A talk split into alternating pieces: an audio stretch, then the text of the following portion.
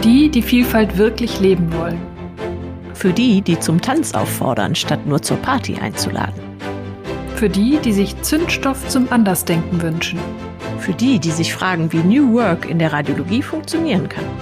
Für die, die miteinander statt gegeneinander arbeiten wollen. Für die, die die Zukunft der Radiologie gestalten wollen. Für das ganze Radiversum. Für, Für dich. dich. Hallo und herzlich willkommen im Radiversum, dem Diversity Podcast der Deutschen Röntgengesellschaft. Nachdem wir uns in der letzten, in der allerersten Folge dieses Podcastes mit unserem Beitritt der Deutschen Röntgengesellschaft zur Charta der Vielfalt beschäftigt haben und ein tolles Interview geführt haben, möchten wir heute mal so ein bisschen eher aus dem Nähkästchen plaudern, was wir damit eigentlich bezwecken mit diesem Beitritt zur Charta der Vielfalt und was eigentlich dieser Podcast hier soll. Bettina, magst du vielleicht direkt anfangen und dich erstmal selber vorstellen? Ja, das ist auf jeden Fall schon mal eine gute Idee. Wer sind wir denn eigentlich? Also mein Name ist Bettina Besler. Ich bin Initiatorin und Leiterin der Diversity at DRG Kommission. Ähm, ich bin habilitierte Fachärztin für Radiologie und habe meine gesamte Weiterbildung an der Uniklinik Köln gemacht. Bin dann über eine Zwischenstation in Mannheim in Zürich gelandet ich bin äh, darüber hinaus noch Mutter von zwei Kindern im Alter von acht und zwölf Jahren, also schön mitten in der Pubertät schon, und Mitgründerin und Geschäftsführerin der Lernrad GmbH. Mein Name ist Nienke Lünhansen. Ich bin stellvertretende Leiterin der Diversity-Kommission. Nach Beginn meiner Weiterbildung an der RWTH Aachen und verschiedenen Forschungsaufenthalten in Japan und England bin ich dann aus dem Ausland zurückgekommen und habe meine Facharzt-Weiterbildung ähm, an der Uniklinik in Köln fertiggestellt, äh, habe dort auch habilitiert und vollziehe nun den Wechsel von der akademischen Welt hin in die radiologische Praxis. Ich arbeite derzeit in Teilzeit, bin Mutter von zwei kleinen Kindern im Alter von dreieinhalb und anderthalb Jahren und bin ebenfalls Mitgründerin und Gesellschafterin der Lernrad GmbH. Jetzt wisst ihr, wer wir sind, aber worüber wir noch nicht gesprochen haben, Radiversum. Wer oder was zum Teufel ist denn das Radiversum? Ja, das ist das ganze vielfältige Universum der Radiologie. Eine schöne neue Wortschöpfung. Und das schließt eben die ganzen diversen Mitglieder unserer Fachgesellschaft, der Deutschen Röntgengesellschaft ein und natürlich auch unsere PatientInnen. Alles, was uns im Alltag in unserer Fachgesellschaft und auch natürlich darüber hinaus so begegnet. Die Radiologie liegt natürlich auch im Mediversum, also innerhalb der Medizin. Und viele der Dinge, die wir hier besprechen möchten, sind auch auf die ganze Medizin übertragbar. Aber wir können auch auf uns Dinge aus der ganzen Medizin übertragen und von anderen Fachrichtungen lernen. Und natürlich können wir auch generell aus der ganzen Gesellschaft lernen, denn die Dinge, die uns in der Medizin betreffen, betreffen natürlich letztlich die gesamte Gesellschaft. Nur dass wir in der Medizin ja gewissermaßen immer einige Jahre hinterherhinken hinter gewissen Entwicklungen. Warum denn jetzt eigentlich ein Diversity-Podcast und was ist überhaupt Diversity? Wir Menschen neigen dazu, andere sehr strikt einzuteilen in 0 und 1, schwarz versus weiß. Als Radiologin wissen wir aber, es gibt noch viel, viel mehr Graustufen zwischen diesen beiden Farben.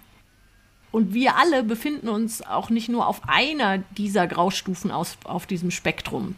Wir sind also nicht nur weiblich oder männlich, sondern wir können zum Beispiel auch weiblich aussehen, aber ich sag's mal in Anführungszeichen männlich ticken.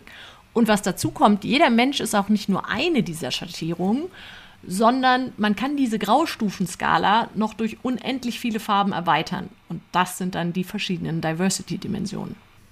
Das hast du jetzt sehr schön radiologisch erklärt, Nienke. Besser kann man das als Radiologin nicht erklären. Sehr hart gefenstert, könnte man sagen. Sehr schön. Äh, was genau sind denn diese Diversity-Dimensionen, von denen du gerade gesprochen hast? Die bekanntesten sind natürlich das Geschlecht und die sexuelle Orientierung, aber was ich besonders interessant finde, da kommen auch noch andere Dimensionen dazu, wie das Alter, Behinderung, Religion, ethnischer Hintergrund und ganz neu dabei die soziale Herkunft, das Milieu, aus dem jemand stammt. Also zum Beispiel, äh, ob die Eltern einen akademischen Hintergrund oder bei uns gerade zum Beispiel einen ärztlichen Hintergrund hatten. Dazu kommen dann auch noch äußere Dimensionen, zum Beispiel der Familienstand, Elternschaft, Freizeitverhalten und Hobbys oder auch Berufserfahrung und gerade für uns als Fachgesellschaft relevant auch organisatorische Dimensionen, also zum Beispiel welcher Berufsgruppe gehöre ich an, welchen Status habe ich innerhalb meiner Organisation oder meiner Klinik und natürlich auch, arbeite ich überhaupt an einer Klinik oder in einer Praxis, wie groß ist die Klinik, ist es eine Uniklinik oder ein äh, kleineres Haus. Wow, das sind ja ganz schön viele Dimensionen, wenn man das jetzt so versucht mal auf ein Gesamtbild zu kriegen. Das heißt also im Prinzip vereint jeder Mensch individuell beliebig viele dieser Dimensionen auf sich und ist auf seine ganz persönliche Art vielfältig und bunt, oder? Genau, also wenn wir bei dem Beispiel mit den Farbskalen bleiben, bin ich nicht zum Beispiel rosa und du blau, sondern ich bin ganz viele Farben auf einmal. Ich bin vielleicht hellrosa und gleichzeitig tiefrot oder hellgrün. Mhm. Ähm, und das Schönste daran ist eigentlich, im Laufe eines Lebens können sich diese Facetten auch ganz verschieden stark ausprägen. Also zum Beispiel nur weil ich jetzt gerade Mutter bin, heißt das nicht, dass ich den Rest meines Lebens keine Karriereambitionen mehr habe. Das ändert sich also auch im Laufe verschiedener Lebensphasen. Mhm. Und das Wichtige daran ist auch, dass unsere Fachgesellschaft deutlich vielfältiger und bunter ist, als man es oft wahrnimmt dadurch, dass wir eben so vielfältige verschiedene Mitglieder haben. Und Absolut. die sieht man gar nicht immer, weil man oft nur die Vortragenden vorne oder vielleicht auch noch die, die, die Leiter der Sessions wahrnimmt oder die AG-Leiter. Aber natürlich besteht unsere Fachgesellschaft noch aus jedem einzelnen Mitglied. Und darum geht es mir eben. Ich möchte diese Mitglieder besser kennenlernen und auch vielleicht besser darstellen oder ihnen die Chance geben, sich selber besser darzustellen. Zusammenfassend, also kommen wir nochmal zurück darauf, was du mich eigentlich gefragt hast. Diversity bedeutet, diese ganzen Unterschiede und Gemeinsamkeiten, also die Vielfalt wertzuschätzen. Und das, worüber wir noch nicht gesprochen haben, ist der zweite Begriff, der da auch dazugehört, Inclusion. Das bedeutet, dass alle Menschen auf unterschiedliche Art und Weise ihr Wohlbefinden und ihre Leistung entfalten können. Ja, es gibt ja auch diesen, wie ich finde, wunderbaren Ausdruck. Diversity ist, jemanden zur Party einzuladen und Inclusion ist, ihn zum Tanz aufzufordern. Das klingt ja auch in unserer Intro so ein bisschen an. Ja, das trifft es ziemlich gut. Jetzt meine Frage an euch. Welche Dimensionen von Diversity findet ihr denn in euch wieder? Denkt mal drüber nach. Das kann ziemlich spannend sein. Und wahrscheinlich kennt ihr auch die Erfahrung, zwar zur Party eingeladen worden zu sein, aber ohne Tanzpartner oder Tanzpartnerin am Rand zuzuschauen, oder? Also ich kenne das ganz gut. Und wir möchten beides tun. Wir möchten einmal zur Party einladen, aber wir möchten eben auch möglichst viele Menschen zum Tanz auffordern. Und genau darum geht es uns in diesem Podcast, in unserer Kommissionsarbeit und in der ganzen deutschen Röntgengesellschaft. Okay, Bettina, jetzt wissen wir also, was Diversity ist, aber ganz ehrlich, wozu brauchen wir das dann eigentlich in der Radiologie oder in der Medizin? Laufen wir da jetzt nur irgendwie so einem Instagram-Trend hinterher? Haben wir denn in der Medizin nicht Gleichstellung schon längst erreicht? Ich meine, wir haben doch schon über 60 Prozent weibliche Medizinstudierende. Das Problem erledigt sich doch vielleicht einfach von selber? Das ist ja eine wunderbare Vorlage. Also fangen wir mal mit dem letzten Teil der Frage an. Nehmen wir mal ein paar harte Fakten. Also es stimmt, dass je nach Statistik ungefähr 50 bis 60 Prozent der Medizinstudierenden weiblich ist und auch mehr als 50 Prozent der Examenskandidatinnen. Interessant wird es, weil wir dann schon zwischen dem Examen, also dem Ende des Studiums und der klinischen Tätigkeit einen Teil dieser Kandidatinnen verlieren. Wir haben nämlich nur ca. 40 Prozent weibliche berufstätige Ärzte insgesamt. Das heißt, 10 bis 20 Prozent je nach Statistik gehen uns da schon verloren. Da kann man sich natürlich die Frage stellen, ob das nicht vielleicht auch irgendwie am System liegt. Und wenn man dann noch guckt, wer am Ende in den leitenden Positionen landet, dann sind das nur noch 11 Prozent weibliche Personen. Diese Zahlen, die sind schon ein bisschen älter. Das heißt, möglicherweise hat sich das in der Zwischenzeit auch schon ein bisschen gebessert, aber bei 50 Prozent sind wir noch lange nicht angekommen. Dafür braucht man auch keine top aktuelle Statistik, um das sicher sagen zu können. Ähnlich sieht das übrigens auch aus, wenn man Promotion und Habilitation ins Verhältnis setzt. Wir haben über 50 Prozent Promotion von Frauen, aber nur 18 Prozent Habilitation. Und wenn man nur diesen einen Aspekt, diese eine Dimension von Diversity betrachtet, sieht man schon, dass echt noch viel zu tun ist. Da sprichst du einen sehr interessanten Aspekt an. Das nennt man ja auch Leaky Pipeline, dieses Phänomen. Und die Zahlen, die du da mhm. nennst, das hört sich ja danach an, dass es nicht nur eine Leaky Pipeline, sondern eine, also quasi ein Riesenrohrbruch ist. Wie viel Verlust wir da eigentlich an äh, Qualität und Kompetenz in Form von Personen haben. Und das können wir uns gar nicht mehr leisten. Das ist es ja eben. Nee, genau. Jetzt besteht Diversity aber ja bei weitem nicht nur aus dem Gender- oder Frauenaspekt. Es geht also nicht nur um das Thema Gleichstellung. Absolut. Also das ist uns auch wirklich extrem wichtig, weil gerade in der Medizin, aber natürlich auch in der Gesamtgesellschaft sind auch die anderen Dimensionen von Diversity total wichtig. Also wie zum Beispiel das Alter. Da geht es um so etwas wie Wissenstransfer von alt nach jung, aber vielleicht auch umgekehrt. Da geht es um Themen wie soziale Herkunft. Also hat es der Arztsohn leichter als die Tochter aus dem nicht-akademischen Haus. Oder auch der ethnische Hintergrund, der mit der Migrationspolitik auch in Deutschland natürlich neuen Wind bekommen hat als wichtiges Thema. Das wird in unserem Breitengrad, muss man sagen, ziemlich wenig berücksichtigt. In den USA gibt es da viel, viel größere Diskussionen, nicht zuletzt seit, seit dem Hashtag Black Lives Matter oder der Bewegung Black Lives Matter.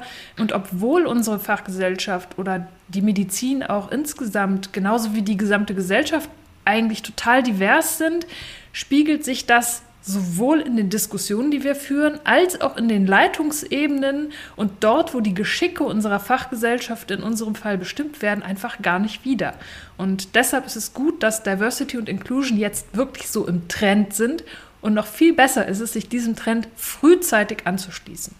Das sehe ich ganz genauso. Deshalb war ich auch sofort dabei, als du mich gefragt hattest, ob wir was mal in Sachen Diversity zusammen machen könnten. Die Medizin ist wirklich Lichtjahre hinter der Entwicklung her und wir haben wirklich viel aufzuholen. Ja, und da müssen wir uns jetzt ranhalten. Nienke, was ist dir denn persönlich am Thema Diversity besonders wichtig oder welche Dimensionen von Diversity interessieren dich persönlich ganz besonders? Ich teile das mal auf, weil äh, um meine persönliche Vielfalt hier ein bisschen ähm, wiederzuspiegeln. Als Ärztin und Wissenschaftlerin interessiere ich mich sehr für die interdisziplinäre Zusammenarbeit über Berufsgruppen und Fachrichtungen hinweg, weil ich gemerkt habe, dass Befunde zum Beispiel viel besser werden, wenn man weiß, was der Zuweiser oder die Zuweiserin überhaupt wissen mhm. muss, um den Patienten oder die Patientin richtig behandeln zu können. Dadurch wird mein Befund einfach auch viel besser. Als Mutter interessiere ich mich natürlich vor allem für die Möglichkeiten, wie sich Familie und Karriere bzw. ein erfülltes Berufsleben miteinander vereinbaren lassen. Und da kommt es mir eben auch vor allem darauf an, wie man unterschiedliche Bedürfnisse und auch Geschwindigkeiten in den verschiedenen Lebensphasen besser berücksichtigen kann. Also natürlich mhm. habe ich andere Anforderungen an mein berufliches Umfeld, wenn meine Kinder noch sehr klein und betreuungsintensiv sind. Und später, wenn die schon mehr Flügge sind, kann ich dann ja vielleicht auch wieder meinen Lebensstandort oder beruflichen Standort ähm, mehr an meine Bedürfnisse anpassen. Mhm. Und zuletzt bin ich ja auch noch Dozentin und interessiere mich hier vor allem für Wissenstransfer und das Thema lebenslanges Lernen. Zum Beispiel, wie können Jüngere und Ältere voneinander lernen oder eben auch, wie kann man Erfahrungen zwischen den verschiedenen Erfahrungsebenen austauschen oder eben auch, was können wir in der Klinik von den Leuten aus der Praxis und von der Praxis, auch von der Klinik lernen, weil wir ja alle ein sehr verschiedenes Fallspektrum haben. Das merke ich gerade sehr bei meinem eigenen beruflichen Wechsel. Ja, da kann ich mich nur anschließen. Das finde ich auch total spannend. Also alleine aus diesen drei Perspektiven sieht man schon, wie viele verschiedene Dimensionen von Diversity wir alleine in uns vereinen. Das ist wirklich spannend. Gibt es denn noch andere Aspekte, die du persönlich spannend findest? Ja, neben dem, was du gerade äh, schon erwähnt hast, gibt es für mich noch zwei Aspekte, die mir persönlich besonders am Herzen liegen. Das eine ist ähm, die Förderung des Nachwuchses, natürlich auch des weiblichen Nachwuchses, aber ich bin da jetzt nicht so sehr aufs Geschlecht festgelegt. Wenn ich Potenzial sehe, dann fördere ich das, egal welchen Geschlecht es angehört. Mir geht es dabei aber vor allem um die leisen Potenziale. Ich zähle mich selber eher zu den leisen Potenzialen, die nicht immer laut rumschreien, äh, wie toll sie sind und sehe sehr viel Potenzial eben gerade in Menschen, die eher, sagen wir mal, introvertiert und leise sind. Und diese Potenziale zu sehen, zu heben und zu fördern, das ist mir ganz besonders wichtig.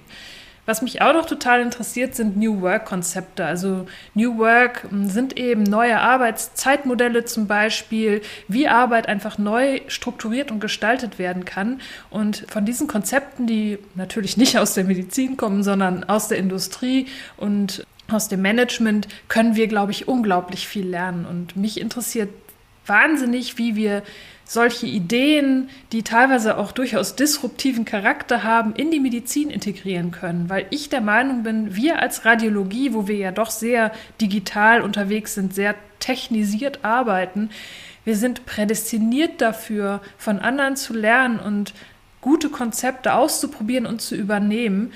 Ähm, wenn nicht wir, wer dann? Und dass wir dadurch auch mal so über unseren eigenen Tellerrand ein bisschen rausgucken und auch überlegen, wie können wir das System, das ja offensichtlich ein Problem ist, wenn es um Diversity geht oder um mehr Diversity im System geht, ähm, vielleicht auch so verändern, dass es attraktiver wird und mehr Diversity ermöglicht.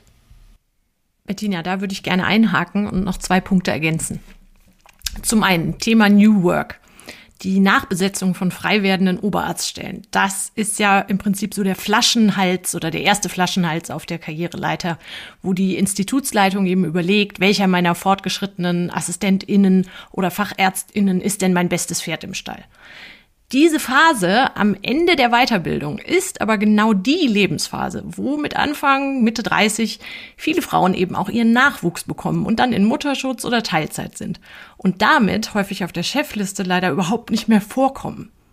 Mir will aber nicht in den Kopf, warum nicht auch zwei Mütter in Teilzeit sich eine Oberarztstelle teilen können. Häufig sind ja gerade in größeren Kliniken eh mehrere Frauen gleichzeitig schwanger und in Elternzeit. Oder noch spannender, es gibt ja auch viele männliche Führungskräfte, die gerne mehr Zeit zur Verfügung hätten und reduzieren möchten. Für die Familie, für die Habilitation, für ein Zweitstudium. Warum können sich denn nicht sechs Oberärzte fünf Stellen a 80 Prozent teilen oder zwei Oberärzte 80 Prozent arbeiten und eine 60? Das wäre doch eine Win-Win-Situation. Lauter zufriedene Mitarbeiterinnen, die sich nicht direkt vom nächsten Headhunter abwerben lassen. Und der Chef kann dann eventuell sogar einen APL-Prof, ein MBA oder MME und zusätzliche Drittmittel oder Publikationen für sein Institut vorweisen und sich damit auch als sehr progressiv bei Kollegen und Bewerbern vermarkten. Ja, Nienke, da sprichst du mir wirklich aus dem Herzen. Das sind auch genau die Themen, die mich immer so faszinieren.